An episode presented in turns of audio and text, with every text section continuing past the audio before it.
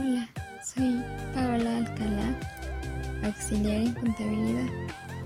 Esperando se encuentren muy bien, les doy la más cordial bienvenida a este podcast, cuyo propósito es ayudar a orientar e informar a los pequeños negocios.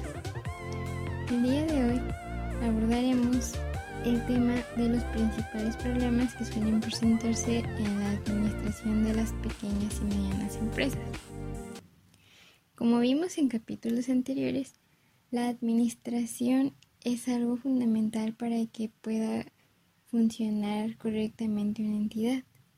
Sin embargo, la mala administración es la causa de que un porcentaje significativo de las pequeñas y medianas empresas cierren. Por ello, es de suma importancia gestionar cada ámbito de la empresa. Por ejemplo, el capital, fijar salarios, controlar el flujo de efectivo, etc. Para que así las actividades tengan un seguimiento adecuado. Anteriormente, quería conocer los errores más comunes de la contabilidad, que aunque son muy importantes para el mantenimiento de la empresa, no es el único ámbito relevante, ya que los problemas que resultan de una mala administración también generan que administremos mal tanto los recursos como las actividades al interior de cada entidad. Te invito a que pongas mucha atención, pues a continuación te platico los errores administrativos más comunes en las pequeñas empresas.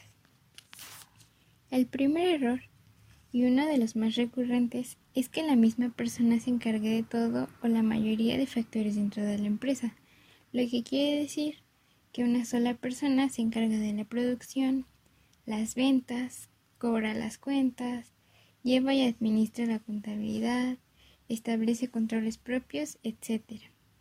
Acciones que hacen que la persona emprendedora que se encarga de la empresa tenga menos tiempo de dirigir y hacer crecer a la entidad.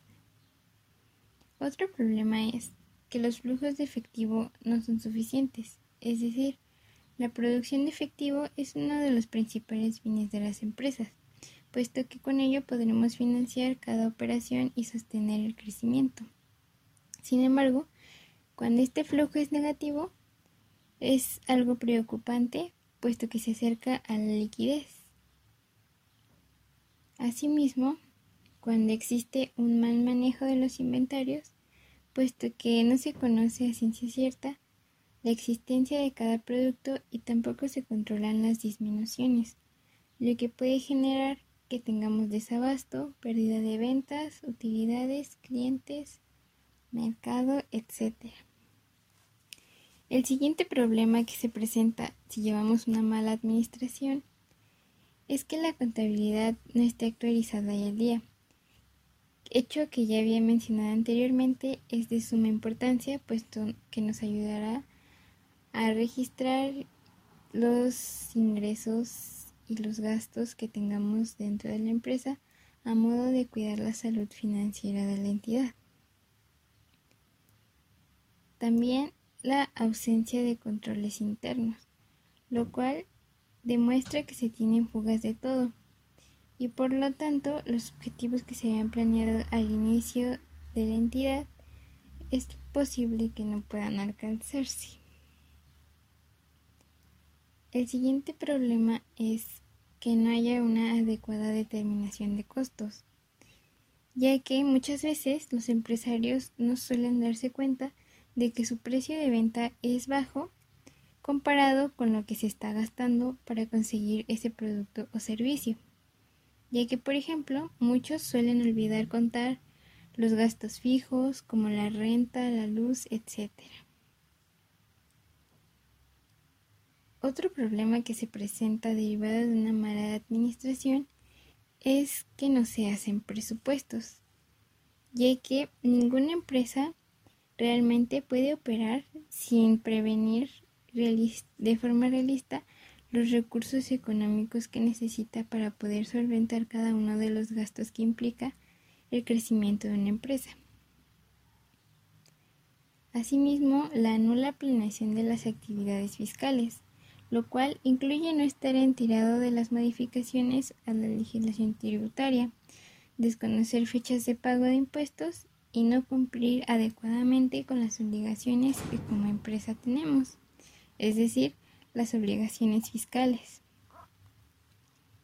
Otro punto que es importante mencionar es que si nosotros llevamos dentro de nuestra entidad una mala administración, tendremos falta de análisis financiero, lo cual es importante porque va a informar los cambios en las actividades y los resultados para que se pueda evaluar si han sido positivos o negativos y así poder definir cuáles merecen mayor atención para que podamos tomar las decisiones más adecuadas.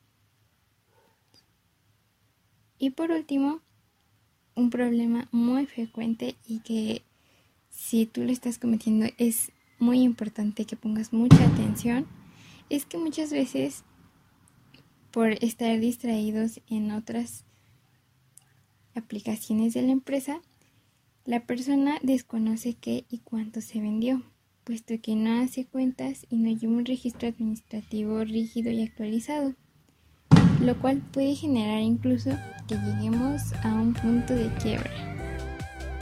Ante este panorama es fundamental para todo empresario de una pequeña y una, o una mediana empresa combinar su capacitación con estrategia e incluso asesoría profesional y tecnológica, para que así pueda crear una sólida plataforma administrativa que le ayude a tomar decisiones que muchas veces suelen ser puntos clave para el negocio.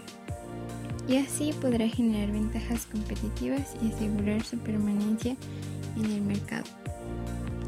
Por lo tanto, el día de hoy concluimos que la administración es una actividad fundamental para el desarrollo y preservación de cada entidad.